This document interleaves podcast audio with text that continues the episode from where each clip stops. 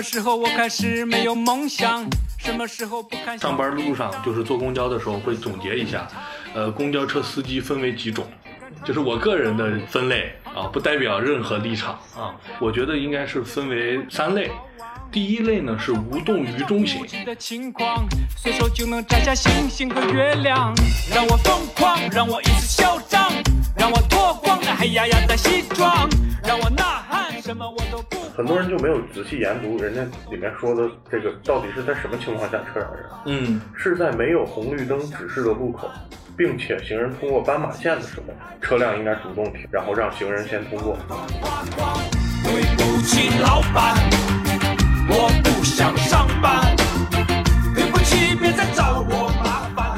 我只想要。可能是胎有爆啊，没闸或者对没炸呀，没炸都算是好的，可以冒险一起。有的时候勾座都没有。嘿呀，咿呀哦嘿呀，我才不要二十五就挂掉，整天埋头我遇见过什么？就是我们在里面说领导坏话，对，结果对领导结果领导当即开门，对领导正走进来，戛然而转止。，所有新鲜事都与我无关，世界末日我都还在加班。Hello，大家好，这里是长安老皮，我是样。我是大郭，今天阿浪有事没来，我们请来一位新嘉宾，大人，来让大人给大家打个招呼。Hello，大家好，我是大人。OK，我们三个今天聊点什么呢？关于上班路上那点事儿。如果聊上班路上，我想先聊一下大家呃上班都花多长时间啊？我先来吧，我家离公司还是比较近的，上班大概花费大概三十分钟，然后一般来说我会选择坐公交车。郭老师这边呢？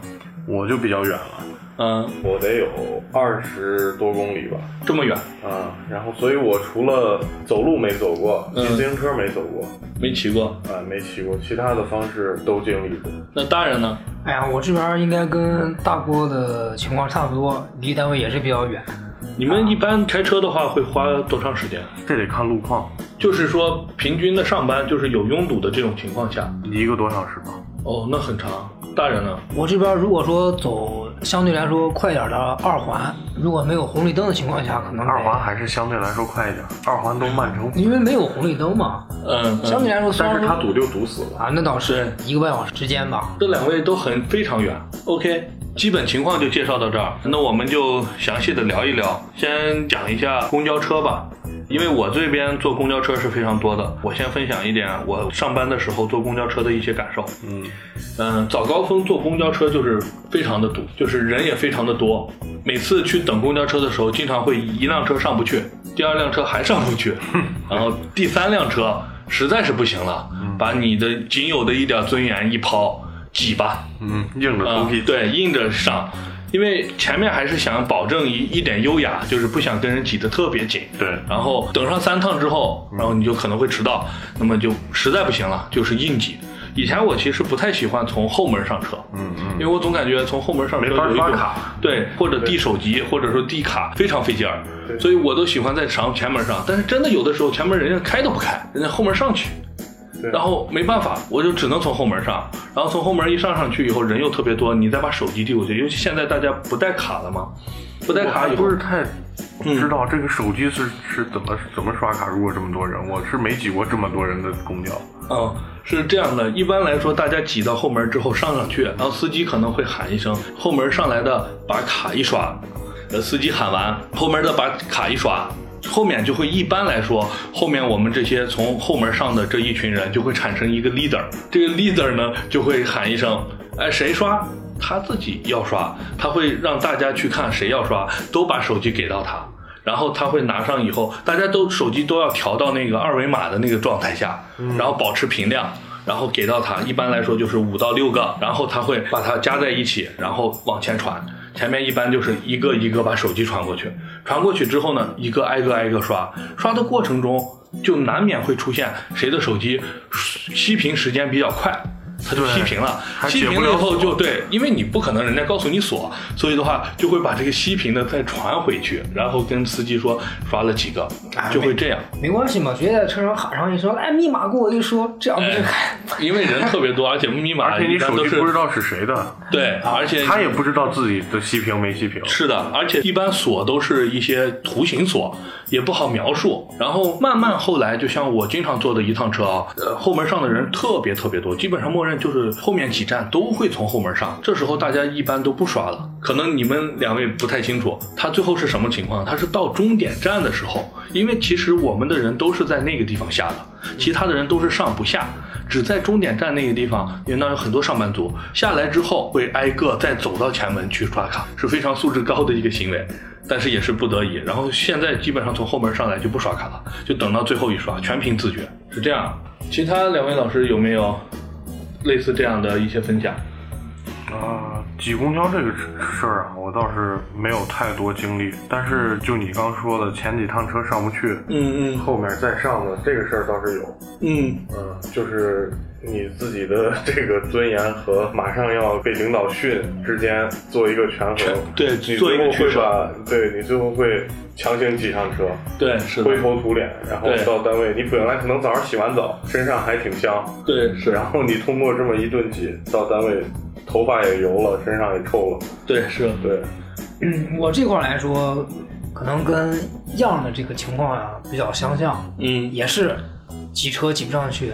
但是呢，我这儿就说是你想放下尊严的时候，公交车它都不允许你，因为我这一来就是公交车还没有进站，公交车司机就会向你招手说呀摇个手，就意嗯思告诉你已经上不去车了，就是这样的情让你况。等下一辆对，让你等下一辆。对就是你想放下尊严都不允许，都不给你挤，都不给都对都不给我们机会。对是，然后要么就是一来的情况下，你像我，你在大站还好一点，可能从后面下的人比较多的时候，嗯你可以从后门啊插空跟着上对，对溜上去。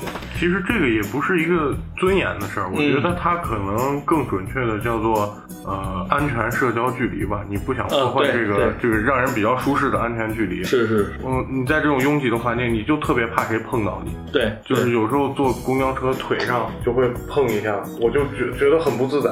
是的，是的。嗯刚才说尊严也是打引号的尊严，对意思就是一种体面，或者说是呃相互之间能保持一点距离的这种感觉不行了对，因为你想得在一起。车上这个人啊，那个一人一挤，再加上谁要再下车，跟过那个过那个什么障碍一样，哎，对哎让一让让一让，然后再往后门挤，确实也也是比较那个啥麻烦的。对对啊，刚才聊到这儿，我突然想起一个事情，就是我自己上班路上，就是坐公交的时候会总结一下，呃，公交车司机分为几种，就是我个人的分类啊，不代表任何立场啊，我觉得应该是分为三类。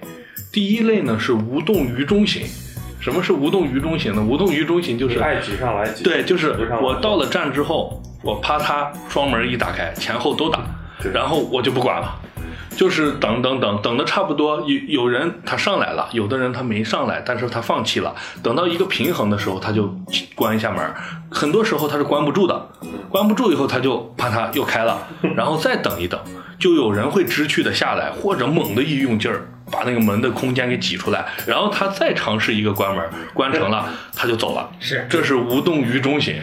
然后还有一种呢是积极呼应型。这种司机呢，一般往往就是把门打开之后，因为大家会挤，然后挤不上来，门关不了，他就会起身，然后站起来，把头往后一探，朝着车厢中间的人大喊一声：“大家往里走点儿，里边空得很啊！”但是其实我在里边，我知道一点空间都没有了，但是他就大喊：“大家往里走一点啊！两个人上去了，大家都能走啊！上不去，大家都坐不上啊！都上班呢。”嗯，这种是积极呼应型，对然后还有一种呢是粗暴拒绝型，就是他会经常前面他都不开了，他觉得比较人多，他就不开了。快到站后，他会喊一声“叉叉站有没有人下嗯，”，如果没人下的话，他甚至连后门都不开了。站就不停了。对，就有点像刚才大人说的那种情况，他就会大喊一声“等候车”，后车就跟着呢。嗯，但至于跟没跟 就是你自己的事了。对，大概是分为这么三类司机啊。公交车我们先分享这么多，呃，大家看看，两位老师有开车的经历，有没有一些开车的好玩的事情跟大家分享一下？开车的事儿就太多了，好玩的经历谈不上，都是让人糟心的经历。确实。也行啊。尤，其是早上上班的时候，嗯，大家都有这种，就是如果像我们这种比较远的，对。一般会早起，对对，一般会早起。嗯。早起之后，我们会有一个预想，说是今天肯定会很早就到公司，对吧？是的因为我起，我已经起得这么早了，不会有人比我起得还早。然后或者说我都是九点上班，嗯我七点半出门，我觉得已经提前量很多了。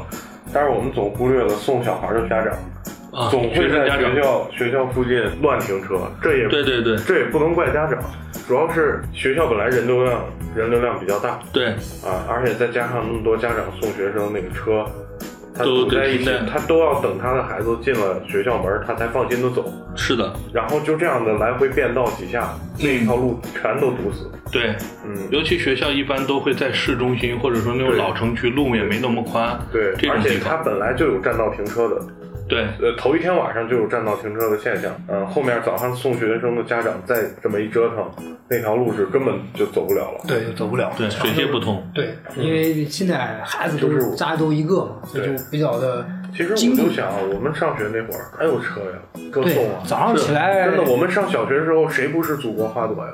都是走路上的，都是走路，而且我们包括放学也没有人接，都是一对对对堆玩的好的同学边打边闹。我觉得现在还是有点儿这种形式，可能家长对小孩有点太，溺爱。过于也不是宠爱。这种这不叫溺爱，他就是关心过度。啊，关心他过度。他觉得一出门就会出事儿。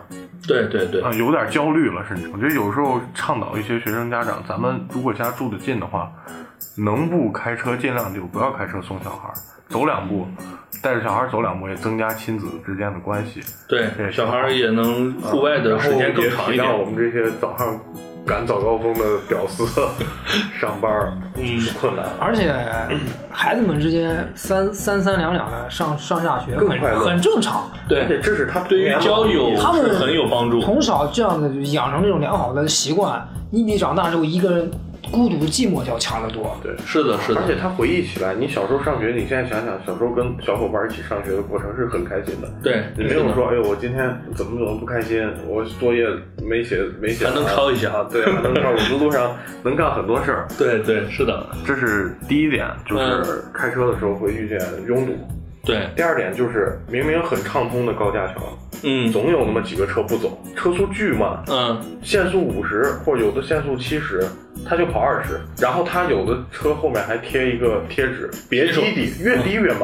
啊，我还以为是新手上路呢这种这种咱可以理解，嗯。可以理解啊，因为咱们咱们现在驾校从来都是教人，不是说安全驾驶，包括你的父母都是说你慢一点，慢一点，人的潜移默化就会形成慢就是安全。安全，对，嗯，但事实确实慢是安全，嗯，慢确实是安全，但是你是要在一定合理范围内的慢，对是，你不能说大家都赶着，那修高速干嘛呀？对对。你修高速就是为了快啊！是的，你在高速上，你跟我讲慢是安全，你呃超车道一百，就咱们绕城高速一百二十公里，嗯。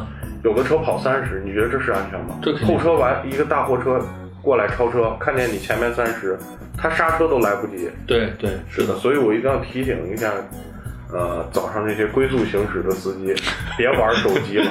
对我看你都是没在干正事儿，嗯你只要超过车去，这些人必在玩手机。对是的，啊他降一些速，然后干一些别的事儿，他有可能是找不见路，对，但是看导航，对，看导航，你其实可以先把它导上，嗯，你可以导上。如果你这儿走错了，你别犹豫，你到下一个口调回来再走，对是的，费不了多少时间，是的而且还很安全，对吧？这是第二点。呃，我这儿还有一点就是。前一段时间，大概一年多前吧，全国都倡导车让人啊，这个这个，行为，在西安和杭州是对西安和最杭州明显的两个城市。当时大家网上都是好评说，啊、这是有温度的城市，有温度的行为。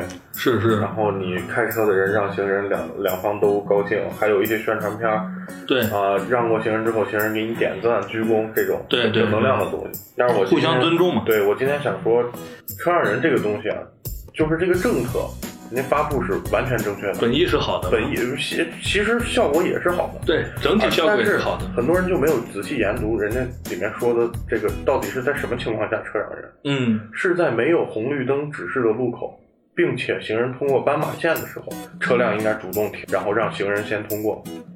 如果那其中有一点不符合，就不符合车让人的条件。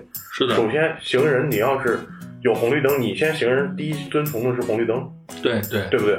对，你不能说我闯红灯。我红灯我还要过，你还要得让我，这不是，这是我助纣为虐，我是帮助你在违反交通法。对，是，嗯，这个绝对是我是不让的。第二点就是说，没有红绿灯的时候，没有红绿灯的路口，没有红绿灯的路口，我们是呃，看他走没走斑马线。对，如果有行人天桥，嗯你肯定是优先应该走走行人天桥，对吧？嗯因为他没有斑马线的路口，很多就是是已经有过界天桥，或者是地下下穿隧道的，或者是有地铁站，嗯，它是不允许你在机动车行驶的道路上横穿的啊，因为有的四车道中间有绿化带，视野很差的，是，啊，你这样子横人行穿马路本身就不安全，而且它有可能为啥没有红绿灯？它就这个路口设计就是不让行人过，所以它没有红绿灯。嗯，那你要是非得翻，有的翻栅栏，对，翻栅栏，嗯，这这种行为，你说你让不让？你是看得见，这可可以可以让，嗯，为什么？因为你不让他，他很容易出危险。对啊，那肯定是，啊但你但是你万一没看见呢，对吧？这个是，呃，不但是会给我们上班的呃造成这个困扰，已经如果出点事儿，就不是说上班迟到的这么一点小事儿了，就是两方家庭的大事儿。对，是的，这是开车这块儿我也有一些感受，就是开车的时候感觉耗费的精力确实是非常大。很累，对，它和那个选择公共交通然后拥堵，比如说公交车非常的挤，这种的体验是两两个方向。累法不一样。对，公交车主要是在肉体上是非常的痛苦的，因为就可能非常挤，然后站立不稳等等的。然后开车的话，精神上要高度紧张，然后全神贯注，然后时刻考虑可能有车过来要变道，后面车有可能要追你尾，前面的车龟速行驶，然后行人可能会突然从斜刺里杀出。啊，还有公交车，你右侧公交车的鬼探头，对对他一，停车，乘客一下来，你这儿正直停呢，他从公交车车头绕出来，对，是的，这种情况。吓死你！对，呃，大人这边有坐过地铁出行吗？啊、现在因为随着就是就是地铁线的越来越多，嗯就现在地铁反而比开车或者是啥公交公交车要方便的多。对，地铁的时间是可控的。对，因为你像地铁来说，我还有我还真做过这方面的，就是小的一种自己的这种测验，嗯，基本上就可以控制在一站就是三分钟之内。对，你大概算好从家到地铁站多长时间，对然后从上地铁到我公司门工作的地方哦，对，工作的地方门口那个地铁站大概多长时间？这样一算，基本上有一个非常清晰的再加个五六分钟，啊，对基本上就非常非常清晰。这样从我早上起床或者到哪，我都有井井有条，我不用那么着急。对所有的时间都是可控的很很方便，很方便。是。那有没有一些具体的好玩的事情，或者说是糟心的事儿，具体的分享一下？地铁，我我这儿啊，就是我和我的几个同事嗯，都会经常一上地铁，如果有座位，会觉得特别幸福，对，是，倒头之后就睡，坐那儿就开始睡，戴上耳机，对，最后发现坐反了，这样经常会出现是吗？会出现。但是地铁就属于你坐反不要紧，我再坐回来，我只要从我原来的口出去，其实价钱是一样的，是吧钱是一样的。时间不一样啊，对坐地铁就是图那个时间可控和对对，基本上大家上班肯定会把时间卡的相对比较死，对不会说特别早的到达公司，嗯所以如果是坐反，还是确实是挺难受。对，然后西安的这个地铁现在总共的客运强度，在全国我看了一下，排名第七还是第八？反正就是居高不下吧。嗯，然后它非常不合理，就是它虽然是客流强度第八，但是它某一条线，它的客流强度就是我们的二号线，很高，嗯客流强度比上海要高得多。哦，比上海还要高。，对，对，嗯，它可能仅次于北京的某一条线，就是单单论线的那个。单个一条线的客流强度，对对对，嗯，然后有的线可能就相对空一些，啊，嗯有的新发展的地区或没没怎么开发的地区，可能是呃人比较少，所以它一嗯。平均，它整个西安地铁的就呃客流强度是没那么大。没那么大，嗯。但其实我们上下班儿或者说我们购物的一些地方都集中在那几个地方，核心的区域。核，心的区域你就得坐这条线，对，你就对对坐这条线时候特别痛苦，它这条线还是最早修的。相当于是咱西安市通的第一条地铁啊线。对。应该是在一一年还是一二年？一二年，一二年的九月份，对，这条线的基础设施也不是太好。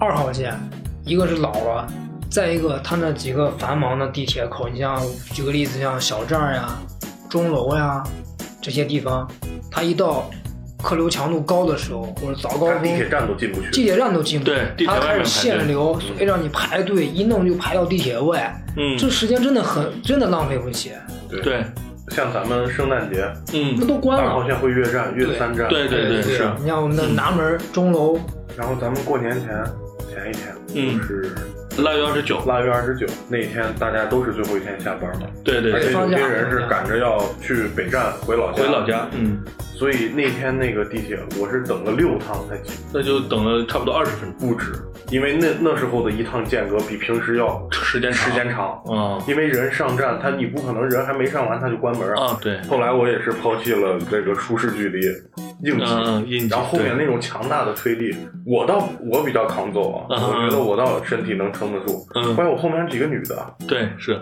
我感觉都快给她挤死了，真的，因为我实在我是想往前顶，嗯，但是我是真顶不动。对然后后面后面还有强大的推力，弄得特别不舒服。是的，说实话也不方便去顶。对，而且我进去之后手没有地方扶，呃，那个棍儿离我很远，嗯，然后我只能抠着那个地铁上面排风口的那一点凹槽，哦这样子勉强强对保持直立，对，勉强。就特别难受。说到这儿，我就突然想起来，我以前坐地铁的时候，有有一次早高峰坐地铁也是遇到这样的情况。首先在车站外头排了很长时间，对然后呢，在那个换乘的通道里头人也特别多，对就感觉你不是在走路，或者说在移动。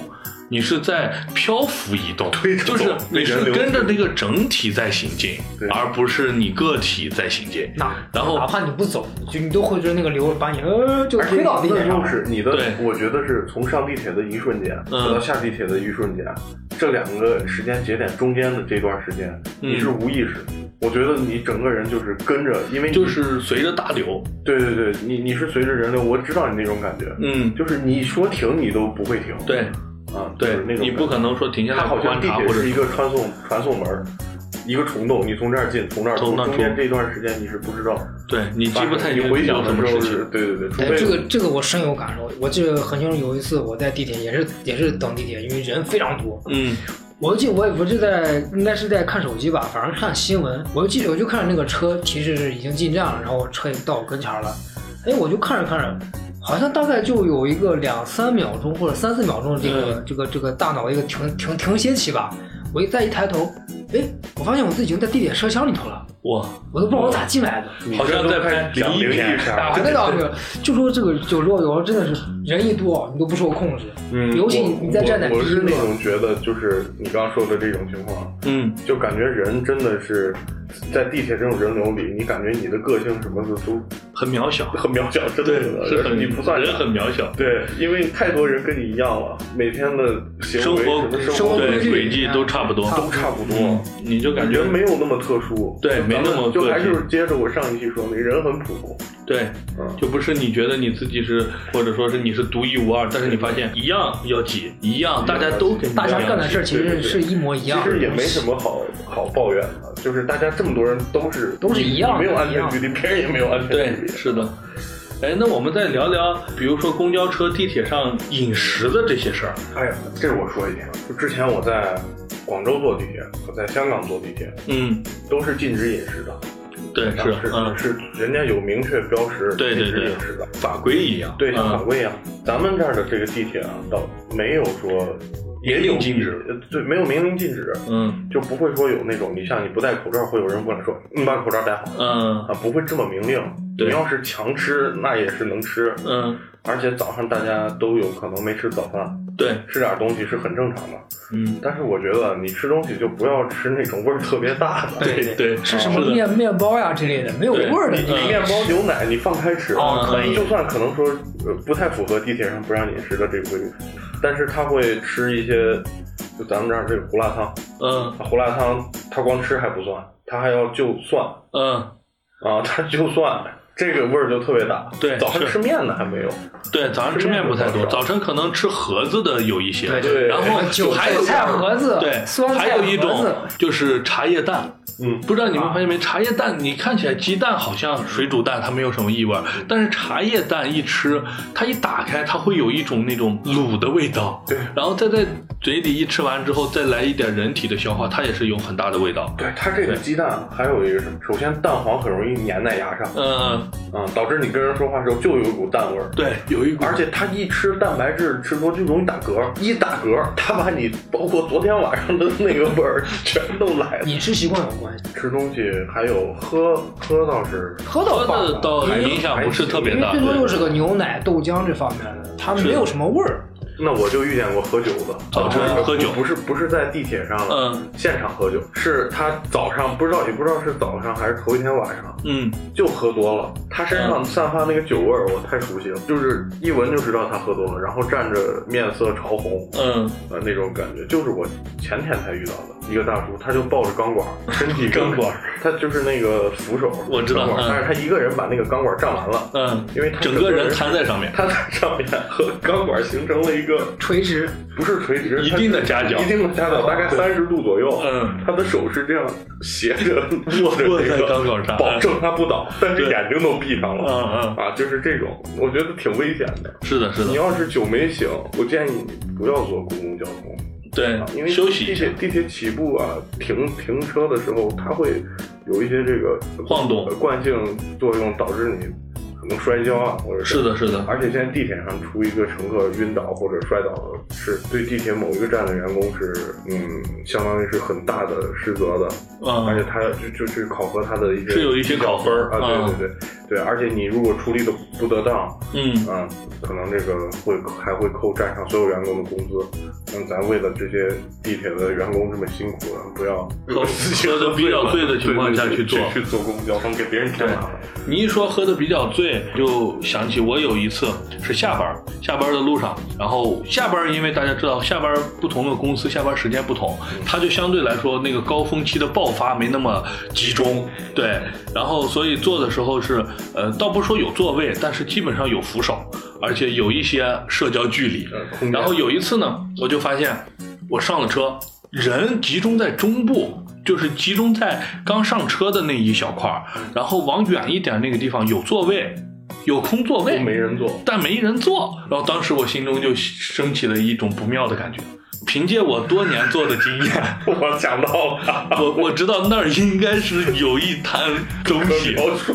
我我稍微往那边移了一点，我这边已经没有地方了，我只能稍微移一点。一看，果然，然后基本上是可以通过分析能分析出吃了啥的一一种，就是可能它还没有完全消化。还有一个事儿啊，就是坐地铁，嗯我看了一下，咱这边车厢一般是坐六个，一般是就是长座，长座是坐六个。对，长座。啊，但是有的时候啊，我上去了，然后有一排是只有五个人，我想坐，但是我没法下屁股，因为都是我半个屁股的距离，对，每个人就是每一个人都稍微多占了那么一丢丢，对，然后平均的占就，占了一个人了，对，啊，这是第一种情况，嗯第二种情况就是有的人把他包往那一占了一个座，嗯，啊，他也不挪，对，也不挪，然后有的地方是有一个人腿张得特别开，咵一下他就占了左边占多占半个，右边多占半个。我家大门常打开，对对，是这种，你欢迎你然后旁边两个人都特别拘束，你你你因为你坐地铁，那不是你家大沙发，对，是的好，吧？你你你腿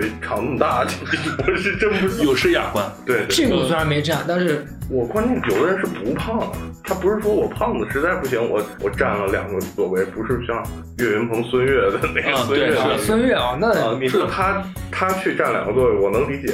人哎，那我问一下嗯，如果大人你遇到的这种情况，就是比如说正常座位的一半儿这么一个空间，你是会去坐还是不坐？不坐，是完全看都不看？选择有氧。我原来也是会选择有氧，嗯我现在会说你把腿收一收，让我坐下去。我可能不累，我也可能不想坐，我也不想去挤那个，那我就看着他不爽，呃，觉得他得说一说他，让他知道他这种行为是不太好的。对为这个整体素质提高添一把力。对我得啊说一说不能让这些人太舒适。对就是他们可能就太舒适之后，就是完全意识不到自己没。人说他，他就不觉得自己错。对他觉得这是理所当然的，是嗯。不过我呢，一般也不太会去，因为要跟人交流，然后交流的时候，万一这个人你不知道他是什么样的一个人，会做什么样的事情，所以会让你尬在那儿。对会有点尬啊。还有一个事儿啊，就是也是坐地铁的事儿，呃，我有一天下班，这就是说一说下班的事儿。嗯有一天下班，我是从三号线转到四号线，然后转过去之后，四号线的人不是很多，差不多刚好到我没座位，我就在等，我就在等座位，因为我看着马上即将到换乘站，下一个换乘站，果然下一个换乘站有人起来了，我就坐那儿。嗯。但当时我旁边还有一个人，在我坐的之前他不坐，嗯。就是我俩都看见那儿有个座位，我是想我绅士一下，坐吧，他不坐，他不坐，他说你坐，嗯。说哎还有这好事儿，那我就当仁不让，当仁不让坐了，嗯，然后旁边呢，我坐下以后，我才知道他为啥让我坐，为啥我旁边这个兄弟啊，他是一看就是这个穿着非常呃很很大的灰尘，他嗯感感觉是干工地的，嗯。然后身上还有好多油漆嗯，啊，就是他这个油漆明显是刚弄不久，刚弄不久，嗯，它很大概率会粘在你的身上，是的，然后他的头发上面全是木屑和那个灰啊什么石灰，嗯对粉粉的感觉，感觉就会扑在你脸上的那种。而但是而这个人睡着了，就是我旁边我说这个工地上干这个嗯，睡着了睡着，了。嗯然后我当时我坐下，我就心里就在想啊，我说这会不会把我衣服弄脏？会不会？但是我我当时我看一个一个场景，我就觉得我不应该这么想。啥场景？就是大家就是他当时累到啥程度啊？他累到就是浑身都汗透了都不说了，他手机他正在看抖音，但是就睡着了，抖音循环的在就是放，但是他握在手里，他睡着了，然后我就仔细观察了一下这个哥们儿，嗯，他就是嗯，跟我估计比我还小，二十多岁，二十多岁，然后我觉得这么辛苦一天真的很不容易，是，然后他睡着了，一直在我身上靠，嗯靠我一身油漆，嗯，但是我最后走的时候，我也没有说把他叫起来，当了看看一个。郭老师是多么正能量的一个呃，人，我觉得这个虽虽然说咱会心想说我把衣服弄脏，但是衣服脏了可以洗，嗯但是你不要伤害到人家，人家一天你说哎呦你把我衣服弄脏了，人家可能心里会很不舒服。是是，啊是因为这个，就郭老师说这个话题啊，嗯因为前段时间我也看过新闻，可能大家都看过，嗯嗯很经常会说有些我们的农民工兄兄弟，嗯为了不把咱们的什么地铁车厢弄脏，座位弄脏，他们坐地上，坐地上，嗯。甚至站到那儿。不坐。我觉得这种东西真的不要提倡这样，对，都是他们都是我们这个城市的一份子，对。他们有可能做出来的事比我们做的更大，嗯。是，所以他们做到那儿是理所应当的。大家都花了钱，不是说是人家没花钱，而就是啊，你哪怕说你今天穿一身白裤子、白衣服，嗯你觉得这样我回你拿个纸擦一擦不对就是。郭老师说那话，或者脏你可以脏了就脏了，我回去洗就完了。对对是。人和人之间是平等的，人家可能付出比咱们还要更多。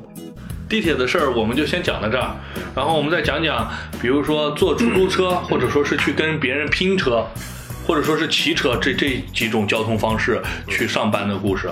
呃，我先分享一个共享单车这边的吧，应该是在几年前，我想想，应该是两三年、三年前吧。三年前那一段时间，突然就是遍地开共享单车，然后共享单车有比如说小黄车 OFO、小红车摩拜，一口气出来特别多，然后很多人都开始选择不坐公交车，或者说是不开车，选择骑共享单车。对，那时候找共享单车是一个很有技巧的事情，我就遇到过，就是早晨正经上班时间，然后比如说八点十分左右下楼去找共享单车，一个都找不着，都被人骑走了。然后你就要发挥你的能力，就跟那特种兵有点像。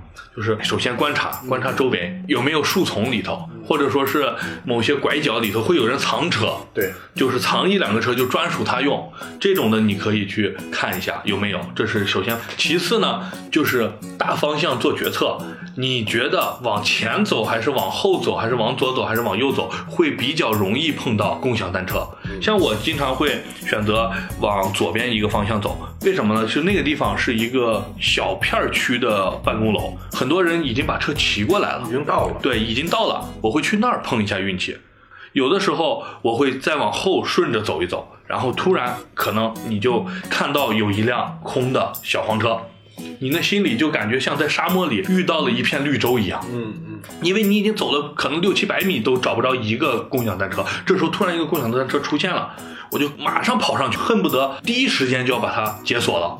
解了锁以后，发现可能是胎有爆啊，没闸或者对没闸呀，没闸都算是好的，可以冒险一起。有的时候勾座都没有，然后你远处看它像一个共享单车，你近处一看它还是个共享单车，但是你骑不走它，它是什么共享单车？坏的共享单车，就是这种情况也是经常会遇到，就是你特别期待。有一次我最后都快走到了公司。就是因为就是真的是找不着，对，一处都没有那时候可能因为投放量的问题，啊，有可能它投放的片区不太合理。对，或者说是我居住的这地方属于大的居民区，对，都是要骑走的，在早晨，然后晚上都是要回来的，都是骑回来的对，是这种情况。啊，我倒遇见一次，当时也是跟你说的，好几年前，嗯就刚有摩拜那时候刚兴起的时候，已经很早了。然后当时我就想，因为看了网上这个人讨论嘛，嗯。骑这个共享单车怎么样，我就坐公交专程早下了两站，啊，专门想尝试一下，哎，我想尝试一下。当时那个每一辆车在地图上不是有一个位置吗？对，可以从地我感觉图上看。我在玩《宠物小精灵》那个游戏，我就找，找到了一个某某花园小区，嗯。当时门禁也卡的不是那么严，我嗯。就走到小区里去，找了半天就发现一辆幽灵共享单车，地图上就在这儿，但是就是找不着就是没有，嗯，嗯，就是它那个楼号已经编的。就是它在地图上已经显示，假如这几号楼几号楼。这五号楼中间这儿有个共享单车，我就在这小巷子里，嗯。就没有，那是最后是不知道不清楚，那可能是被谁，是不是扛回家里了？是不是谁把那个 GPS 卸了呀？嗯，也有可能，有的人会放在地库，就是放在地库藏着，然后他自己就到地库。因为我为什么知道？就是我在地库就发现过，我可没放过啊，我在地库就发现过。当时我还在想，我是不是应该把它抬走？因为我当时也看新闻，就是有一些那个叫做，就是找到那些上私锁的，他会把它剪了。然后放在自己家里的，他会搬出来；放在地库的，他都会移走，就是不让那些人把共享单车据为私有。对对对，对，大人这边有没有什么骑车上班的经验？有嘛？这就是跟大家说的一样，可能刚开始的两三年，最开始的时候那些共享单车他们是那种密码锁，密码锁我都见过，好多的小小孩儿掏空的，我就问他们，我说你们在干啥？他们说这个密码我们可以把它破了。我然后我还问他们，他们还给我教过一些比较方法，就是技巧。对，因为有些人他可能做事儿可能稍微大意一点，嗯。比方说他把这个密码，比咱举个例，比方是四个一幺幺幺幺幺，他可能骑完之后，他就不管它了，他直接就一锁，哎，这帮小真的是是机械的密码锁，对机械的嘛，这帮小小学生把那一摁就骑走了，对。也也不用没没也不用费什么吹灰之力就弄走了。对所以这个东西就说是他可能刚开始没有想那么周全，是可，以给可可能是有一些可乘之机吧。对对但是随着慢慢后来这个发展，可能它这个东西就比较的完善一点，大家来破解是不太可能了。但是这个新鲜事物出来来说，可能比较好，因为一种就是尝试嘛。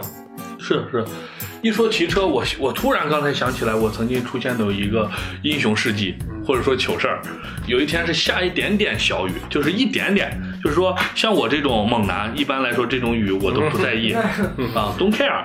对，然后我就会哎咱们好像都不不太打伞啊。对，就是说雨比较小的话，就是一点点小毛毛雨，时间很长才会把你头发弄湿的那种。一般来说懒得打，对一般不爱带伞出门。对，猛男不打伞容。易丢啊，对对，然后呢，我就下楼之后，我发现了一辆共享单车，然后我从口袋里抽出个纸，把钩座稍微擦一下，擦完之后我就上车了，然后我就一路骑。因为下雨天骑车的人就相对就少嘛，然后我有一种徜徉在这个大自然怀抱，在雨中啊，对，在雨中畅行的快感。雨中漫步，然后我骑骑骑骑的，因为比较快嘛，骑自行车的人习惯就骑得快，有一种风驰电掣的感觉。嗯然后走到一个路路口，路口那儿有正在那个工地，工地大家知道就是工地入口处，因为经常有大车走，嗯。地已经压烂了。嗯，压烂以后，他们会在上面铺一块铁板，对，对，一个很大的一个铁板子，让你不至于轮陷进去。对，让你不至于卡轮胎。然后呢，我在那儿骑，我是准备从他的旁边过，但是旁边突然冲出来一个老年代步车，他走了那块儿正经的路了，我没办法，我一个翘头我就上铁板，一上铁板我就一个铁板滑跪，直接就。车栽倒了，然后我就单膝着地，手双手扶车把，然后滑行了大概三米，然后我靠，当时就觉得特别疼膝膝盖，然后站起来看了一下，膝膝盖的裤子已经就拉丝了，就是。就是变薄了，然后膝盖上有一点点的脆皮，就是有一点点红，但是没有真的就是说血流不止或者啥。就冒油那时候。对，就是在上面滑行了一段，然后当时我就在铁板上吗？对，因为我一调头上铁板的瞬间，车因为高速行驶，车它一下子抱死了，就是它不是滚动，它就在那滑。对你懂我意思？它不是那样轮胎滚动，滑动摩托。对，滑动我控制不住。那倒没有，然后滑动控制不了以后膝我就摔倒了，摔倒以后膝盖就着地了，左边脚还踩在那个脚蹬子上，双手抓着把，大概是跟摩托车那个 对摩托车过弯的时候，对对对，膝盖还要伸出去，一个一个大方向。然后当时然后我就站起来了嘛，嗯，成年人都有最后的尊严嘛，就是装作没啥事儿。对，会首先马上站起来，你不可能趴在那哭啊叫啊，然后站起来，站起来之后呢，先悄悄的骂上两句那个老年代步车，这个叫甩锅，一般人我们都会使用一下。缓解自己的尴尬。对对对，就是说我不是我骑的不好，对，都怪你。对，是他逼我的。然后呢，我就在当时在心里做一个决策，我说我是去上班呀，还是回家换裤子呀？因为裤子确实那块有一滩泥，然后中间有一些拉丝。但是当时离上班还只有二十分钟，我要回去一下肯定是不行了。然后我就在想，我是到底是回还是不回啊？最后想了一下，觉得还是得回去换一下，然后打电话请个假，然后换了。但是我当天还是去了，上午就去了，就一换完就去，请了大概一个小时假。你们两位有没有这种英雄事迹？这个我们一般啊，好像很少有。没有我就记得有一回你们，不要为了自己的面子不没有没有。没有 没有，那倒没有。但是我之前就是有那种我是行人，嗯我嗯被车逼了一下那种、嗯那种情况。嗯，就是你要走，那个车也要走；对你要停，那个车也要停。然后你刚要说他让他走，他还有一就也要让你走对对对对刚好冲住了那种情况。然后有一回我跟大人就是一个小巷子，突然出来出来一辆车，然后当时跟大人就形成了这种对冲了，然后然后我说那就算了，咱这这彻底等一会儿啊，让他过没。想到那个司机啊，窗户降下来了，是伸出头来骂人。然后他骂完，他骂完，他不是说等你回击，嗯，他直接扬长而去他。骂完他就要走，然后嗯但大人肯定忍不了这个了，对，啊，大人就大人的火爆脾气。上去就要揍他，就准备冲上去，一边拉着我，然后就往前走，又好像要跟他发生冲突，又好像很害怕要逃跑，这是大人的绝学。是大人的绝学。对然后那时候我就特别不知所措，我不知道是该跟人干呢，还是说赶紧跑，是真的帮他打呀，还是啊对走啊？对，还是是进是退得给个话。对，还是原地骂呀？这对就会有这种情况。是是。打车，我想大家应该经常会使用。反正我是经常会选择打车，因为我离公司的距离不是特别远。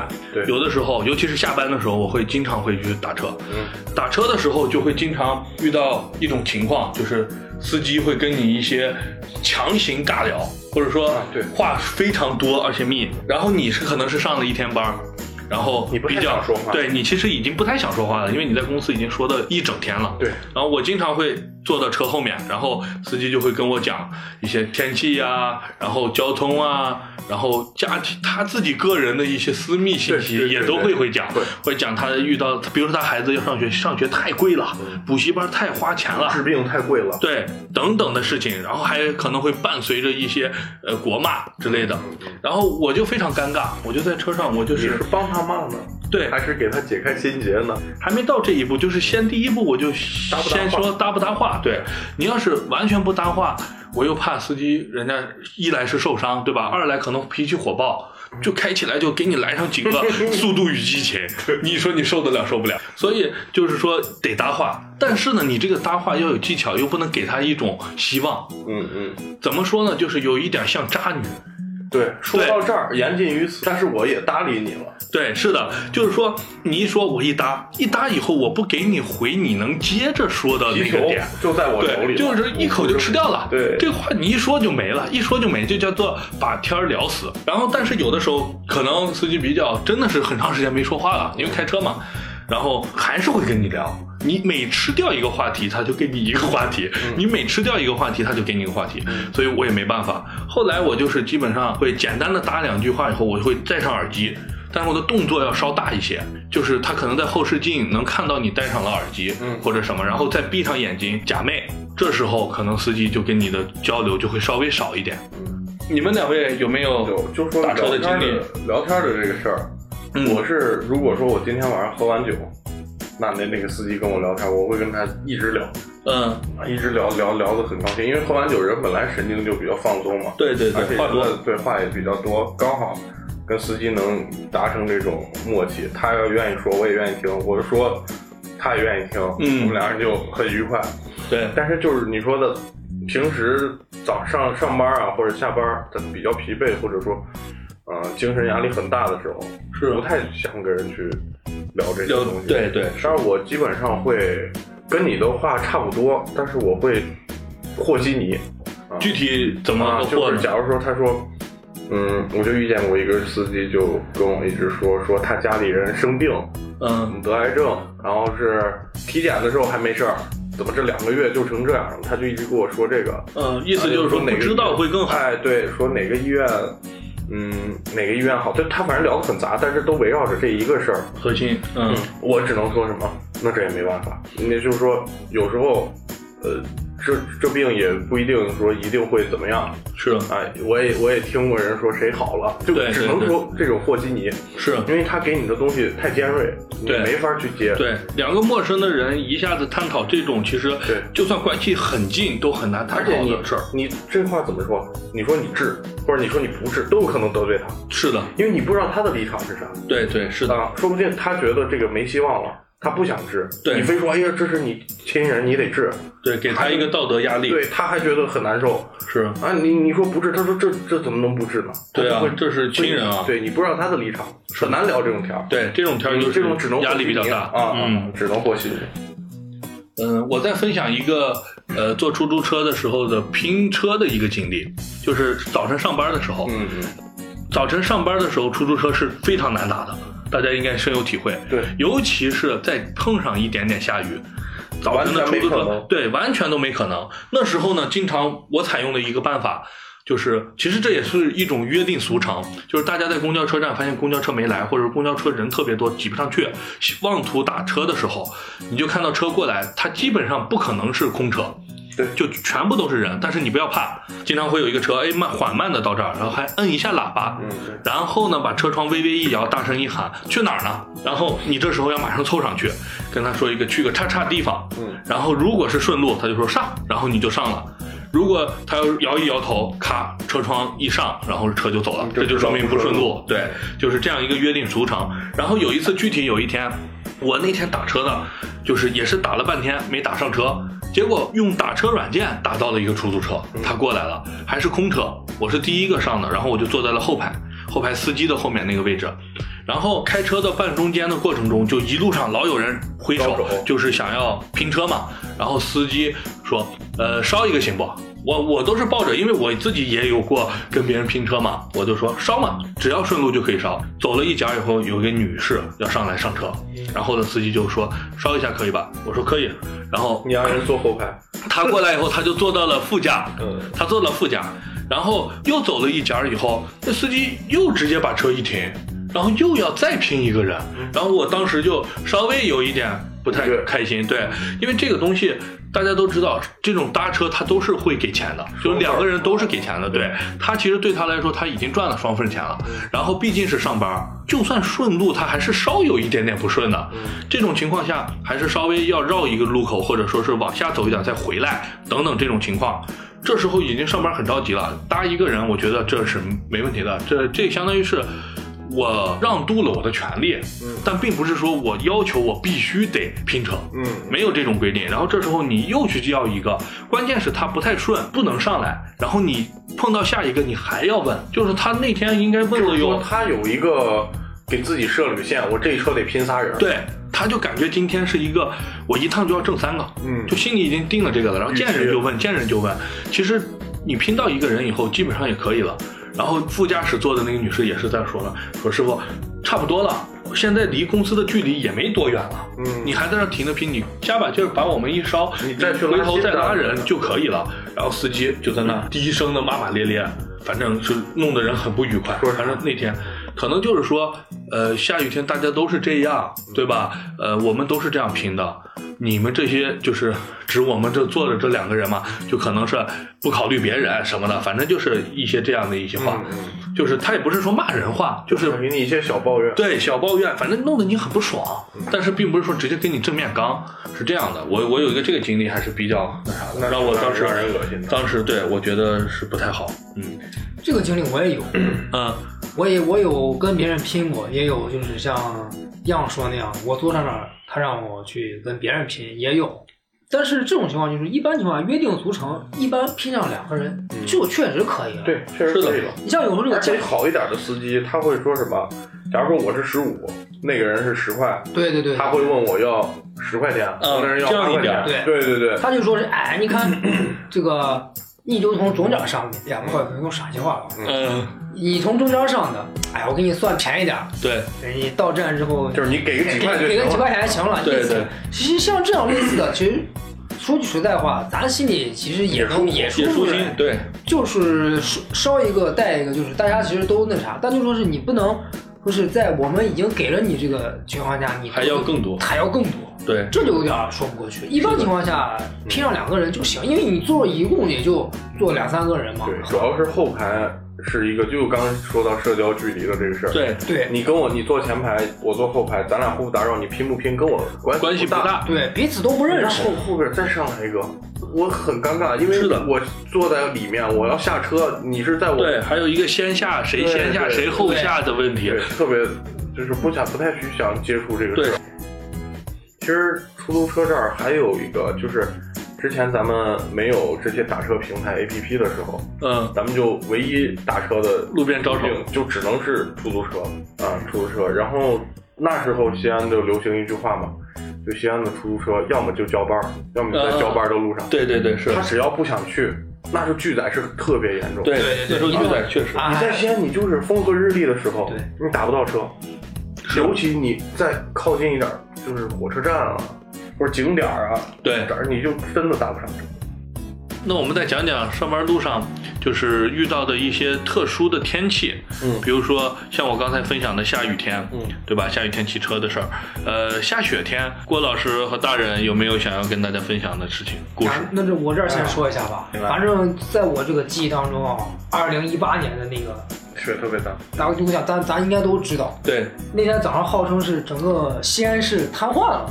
对，呃，基本上就是南京也对对对，特别大，做了一个对比，但是人家南京就相当于是晚上下完雪之后，第二天路面对是洁那净，其实那天南京的降雪量比咱这儿还要大。对洁净如初。但是西安第二天就是全程瘫痪基本上，瘫痪了，对对对，出门之后找不着公交车。你想，我们单位是八点半要到公司打卡，结果那天是啥？到单位 十一点半，你都算是早的了。嗯，嗯，对，我记得有那么一阵儿是早上大家都没来，我记得是，首先是我先是坐公交车，嗯所有的公交车没有，然后唯一那还好那有有地铁，嗯但是地铁所有的地铁口全部限流，嗯，排队人没办法，那肯定，我就走走走走，反正就找那个少一点地铁站，就人不那么密集的地方，嗯。这才上去。所以那天那个雪给我确实印象挺深的，对，嗯。因为西安这几年来说，这个雪下的不是那么大，但是那一年啊，确确实实，尤其是那很反常。很确实很反常，那年确实是。又大，然后持持续时间还长，可能可能也是咱们没有没有预想到那么情况严重。们应急，预案不是很完善。对对。所以第二次以后第二次就好了，就特别好。对。第二呃，我记得第二年冬天那个什么清雪车呀、除障车，对，对对对，还有融雪剂，街头全都是融雪剂，是的，嗯。还有志愿者的晚上就是加班加点。对四点多可能就出来就开始拼个各自打扫门前雪嘛，嗯对。就是负责你的区域，你要把人人行呃人行道呀、什么盲道呀，你都要清理干净。对，然后这是因为给大家一下雪，盲道特别滑，对。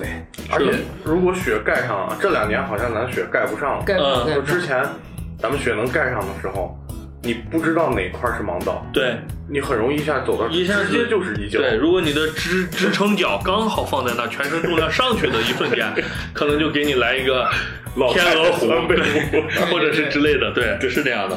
因为它盲道是要么是那种细长溜溜那种花纹，要么是那种圆点圆对圆点一个圆凸起，对那种东西确实是很滑。关键它是金属材质对要么就是上面涂亮油漆的那种。对对它不像那种平常那个，它是有摩擦力有花纹有摩擦的，嗯那个盲道确实是太滑了。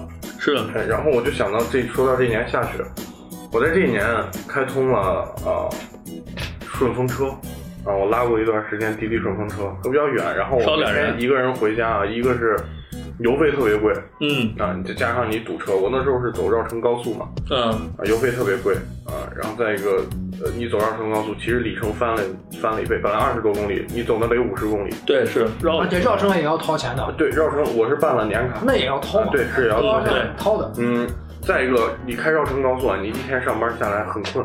啊，是啊，就有一段时间，也就是一上高升到一下课，这这一段中间的是没有意识的。嗯，有时候就想想挺后怕，我就说，哎，注册一个这个，注册一个滴滴打车，拉一趟，顺路就是从我上班地方到回到家里，顺路能赚个十几不到二十块钱，嗯，补贴一下，对吧？二十块钱油钱就肯定是能回来了。对对，啊，拉了一阵儿，然后就出了那个空姐坐滴滴顺风车的那个事儿。嗯之后顺风车不就整顿了吗？对，停了一段，在这段时间，我就遇见了这个大雪天气，然后遇见大雪天气，我拉了有四五单，就我下班儿，我就拉了四五单，因为当时特别火爆，你只要一点输入，马上就是单，对，全是单，我就接了接了三回顾客，我都下车之后，我都直接给他们免单了。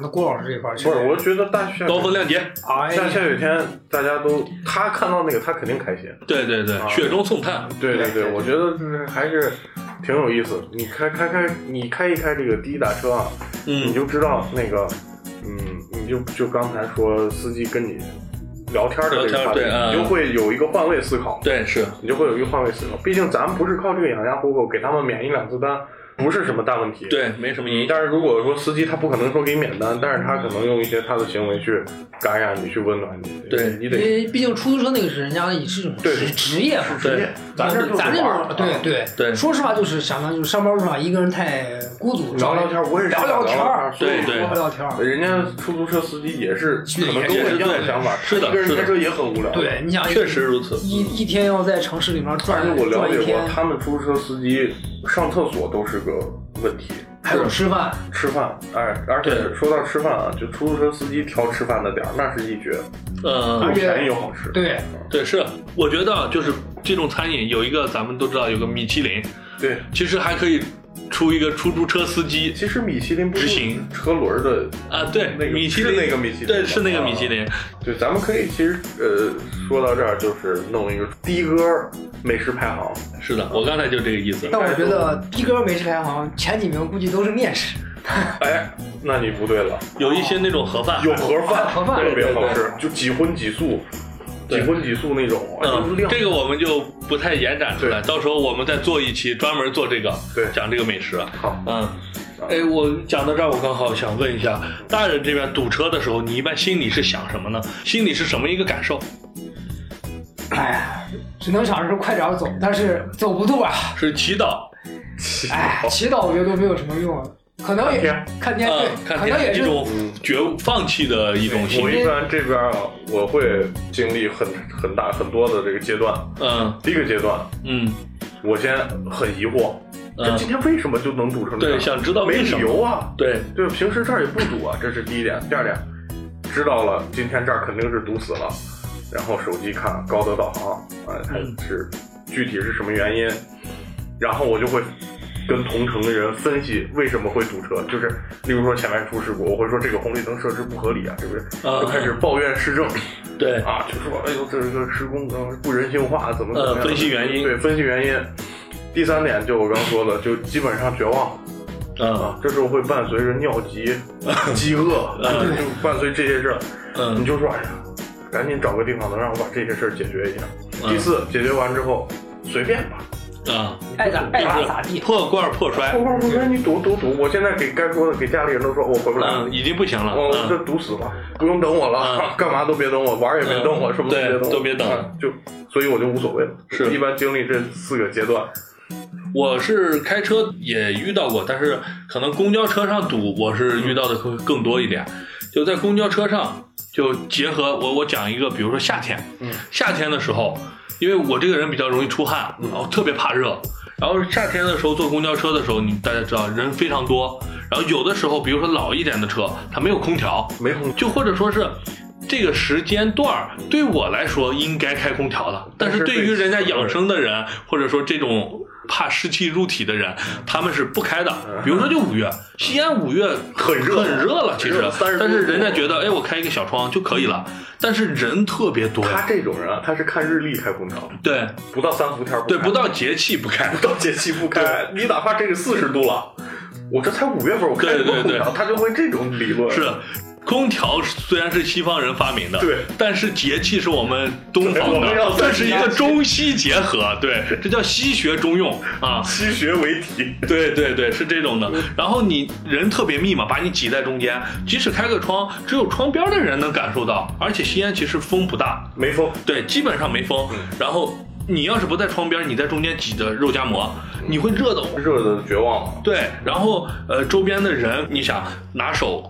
拉着扶手，然后呢，胳肢窝可能在你的脸部，对吧？然后又出汗，对，又出汗，然后可能有一些气味对，就上来，然后你就特别的烦躁。那时候我就想想下车，但是因为就是有一些自己的。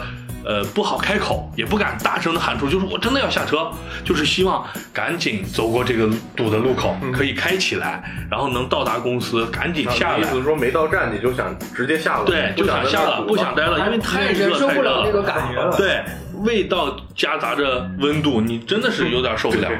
就是那一刻，就是真的有点绝望了。各种味道，嗯对汗味儿、香味儿，对，什么味儿都有。对，有的人对，大人一说香味儿，我想起来了。现在有些可能女士，也有一些男士啊，嗯可能香水用的比较足，比较浓就是啊。对他不是说我轻点一些，然后我稍微凑一凑，把那个香味儿均匀的放在身上。它是。擦擦当它是花露水，对，就是把它当对，就是花露水在使用，就是咔咔咔咔咔咔。比方说啊，就是刚才接着一样说这个，就可能这个 这个人走过去之后，身后可能五到十米之内都有这味儿。都是他的味对，都是味儿。而且这个再混合那个腋臭啊，对，绝了这个。就这个香味儿本身就已经很刺鼻，这时候突然给你夹杂上一些韭菜盒子 还有一些汗味儿，形成一个综合的味道。融会贯通。，对，然后又不透气，整个在里头，哇，那那种感觉。而且它这个啊，味儿飘过去了，一会儿就回来，一会儿又飘过去那种感觉，对来回萦绕。对，就是它这些气味夹杂在一起，用行话来说，就可能是前调是一个韭菜盒子，然后中调呢是一些汗臭，尾部有一些茉莉花香，然后让你感觉哇，就就像过山车一样，你知道吗？就这种感觉。对，那我们再聊一聊，就是在上班路上的时候，不管你是开车呀，还是还是说坐公交车、坐地铁或者骑车，你们这个路上的这些时间，可能半个小时到一个小时，你们是怎么打发的？哎，这个我我我想说，我如果坐地铁啊，嗯。我之前会听音乐，那种特别大的那个头戴式的头戴式耳机啊然后它也有主动降噪，嗯。但是它缺点是有一根线，啊，你得连着手机啊。对，啊，这个线如果人多的时候蹭来蹭去，会把你的耳机拉动。对，而扯得我特别难受。对对对，后。来我就不戴这种了，后来有这个无线耳机，嗯戴无线耳机，我反而觉得没以前那种能听得进去歌了，可能也现在也不太喜欢听歌，嗯。就会选择看电视剧，然后看一些美剧或者一些比较轻松的一个这个，例如最近的这些网剧啊，就看这个。那说明你这空间还是有一定的，就是人和人之间还能把手机最起码拿起来。啊这是这是能掏出来的情况嘛？啊啊，啊，如果掏不出来，掏不出来手机这么拥挤的情况，我就啥也不干了，就是干想。干想。啊，思考。对，大人这边呢，我这边也就是听歌多一些，然后再就是刷刷新闻类似的。嗯，因为好像我这个好像看个电视剧，好像我感觉时间有点太仓促，听歌还稍微多一点再就是刷刷新闻，早上起来看看新闻，看看什么什么有什么看看有什么新的事情。对重要的事情发生。对，因为我们这种上班狗，平常没有太多时间去时刻的去刷新闻。一般来说，早晨刷一下，睡前刷一下，对知道世界发生了啥。对对，不能被世界所抛 UC 弃。推送，对，我早晨这边的话，以前也是听歌为多，然后听歌的时候就是，呃，现在不是有降噪耳机嘛，然后你就基本上就是耳机一戴，世界与我无关。但是你。对，但是有的时候就像我刚才讲的那种后门经验，从后门挤上去的，基本上你上后门的一瞬间的姿态，就决定了你在车车到下车之前这一段时间的姿态。如果当初能拿出手机，你你就可能是在车上的一段时间，你都可以刷新闻、刷微博，说看个抖音啥的。如果你当时手放在了下边，被人夹住了，那就不要做。对，你就基本上不可能拿起来了。这时候你就只能是冥想，就思考人生啊，思考今天要干点啥或者啥的，或者尝一下前调、后调、中调，对，就只能是这样了。嗯。我有时候还会打开一个游戏，呃嗯。比如说王者荣耀，王者荣耀也能打，能打，呃，嗯能打，但是你不能去跟人匹配，嗯就是你不能跟呃别人去联网，因为地铁的过站的时候信号不稳信号非非常差，你会嗯坑你的队友。对，一般我就选择人机，人机打一把人机，我打一把人机，嗯然后选一个不太会的英雄，打杀电脑。对但是我都不会开声音啊，我嗯我不会开声音。对你一说开声音，我想起来，在地铁上或者说是在公交车上，你们有遇到外放党？有，嗯多多得很。尤其是外放抖音。其实我觉得外放，你哪怕之前外放音乐，我都能接呃，受。听音乐，我能接受，嗯嗯就是你哪怕外放那种，就是有些大叔大妈爱外放一些老年人歌曲，呃呃，对，比较老的老年代的歌，对对这这首，歌，放着我都能接受。嗯，我为啥接受不了抖音呢？还有一点，它 BGM 一般都是十秒左右，对。它猛的循环，对对对，是。我特别讨厌的一首歌，都是副歌部分，对它它猛循环，你就例如说特别土的什么，就那种土嗨土嗨摇，啊，对，就是把一些歌，然后就是给它加上那种节奏，对一把它改快那个啊，对对对，加那种一改快，哎呦，我就是真听不了那个东西。但是它一遍一遍放，它是你哪怕说刷到下一条，我还在等它刷下一条，嗯，它就不刷，人家觉得好看。特别，刺耳。还有那个有几个音效，一个那个哈哈哈哈笑哑着嗓子那个笑，他不他不翻下一条，他就猛看这一条，是。然后你又不能说他，然后你只能给他投来特别反感的眼神。呃，用眼神希望他能够希望他能够发现，到，往往他根本根本不在意，嗯啊，，他根本不在意对。因为他已经进入他自己的世界，他不在乎外边其实我。就很真的很纳闷，什么东西能让人一下看几十遍啊？我背都背过了，是的他这儿还在看。这种东西可能多数以年龄偏大的人可能更多一点。嗯，也有年也有年轻的，年对轻人也有对，年轻人年轻也有。这可能也是抖音的一个就是洗脑的一个抖音的方方对对人的一个影响嘛，嗯，，它就是来回循环播放这些，而且有时候抖音的这个大数据推送也是，对，你这个看时间，你看了一个完整的嗯，一个权重就高。BGM 的东西，对。你发现的时候还是这个，对，是的。呃，，这个内容是不一样的，但是这个 BGM 还是的。这个啊。抖音的 BGM 就有这种风格，就是它一火的时候，很多人做都用这个，就最早那个海草，海草，海草，对对对海草一直都海草，对，特别多。它也推红了几首歌，就是那种抖音的歌，可能是不是特别出名的制作人制作的歌，但是因为在抖音上用的特别多，嗯可能版权啊或者什么原因，它比较容易，然后就都用起来，就一下子就对吹火了。对我这个看抖音啊，我还喜欢就是就有特别火的 BGM，我会抠它的歌词儿。这有些歌词儿就经不起抠，你对啊。抠啊恶俗至极，你全一下就想饮酒醉那种，对它嗯。像古风又是甲骨对对对通，就是屁不通，对对，狗屁不能哇迟早的堆积堆到一起。真正的是受不了抖音这种，它只是说是，我只要能抓住人的眼球或者人的那个耳朵耳朵。就行，我就不管它什么哎调。对对对它是个工业产品，对对对是的，嗯。一说这个我就想起，就是我现在在路上经常还会就是听播客。为什么会说是听播客，不是看抖音呢？就是抖音这种短视频给人的那种感觉，就像频繁的快感给你的那种冲击，它可能短时间内确实吸住你，你觉得更有意思。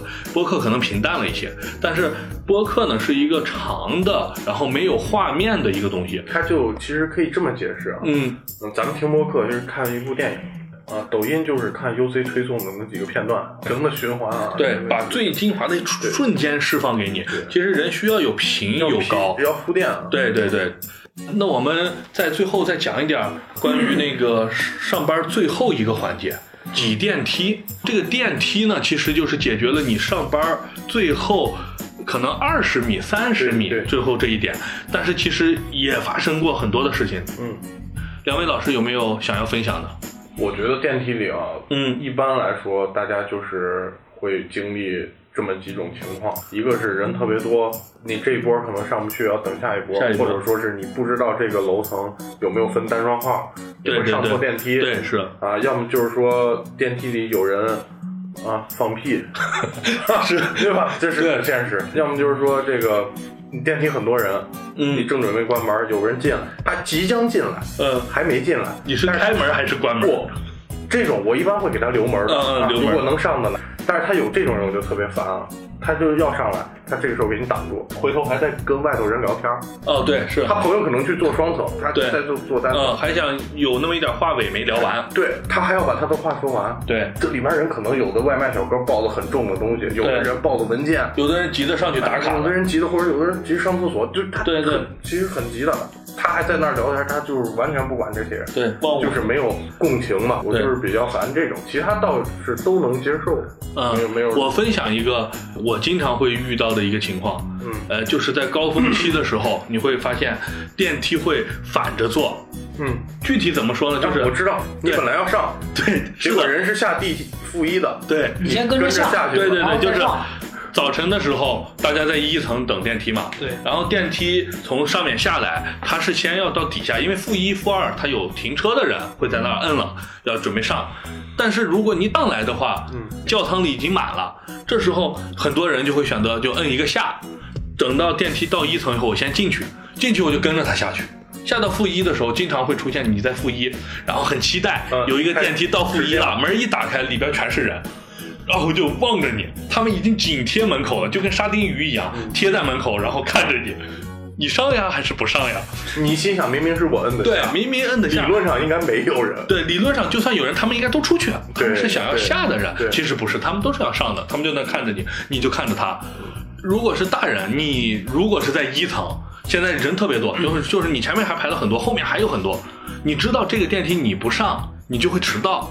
你这时候会跟着电梯一块下到负一，像刚才我说的那样，还是说我就不摁下，我只摁上，什么时候上来的时候我能坐上我才坐，坐不上拉倒。我肯定是跟着下了。嗯那为了能按时按点打卡，你上来还不一定能，还不知道等几趟呢。对，不一定，这要看情况。但是挤挤但是这块儿呢，我也想说一个，就是嗯脸对脸的尴尬问题。就人人人太多情况下，比方说前面跟你一就是嗯，挤挤挤，已经已经已经跟你没有那应关。该是头对脸呀，他有些人上来的时候不是正对着你，他想转身的时候，但是已经被后面转不了转不了对对你说是一个呃女同事还好，要是个男的，哇，哇，那我你连他鼻毛几根都看不见，对太尴尬了这个问题。上来以后，一个猛男跟大人脸贴脸，然后呼了一口气，大人说：“哥们儿，早上吃挺好啊。嗯，我有一回啊，我是下班儿，”嗯下班儿我进了电梯，进电梯呢，有有我还有一个人，嗯。这个人是我们物业物业的一个大爷，我认识，嗯。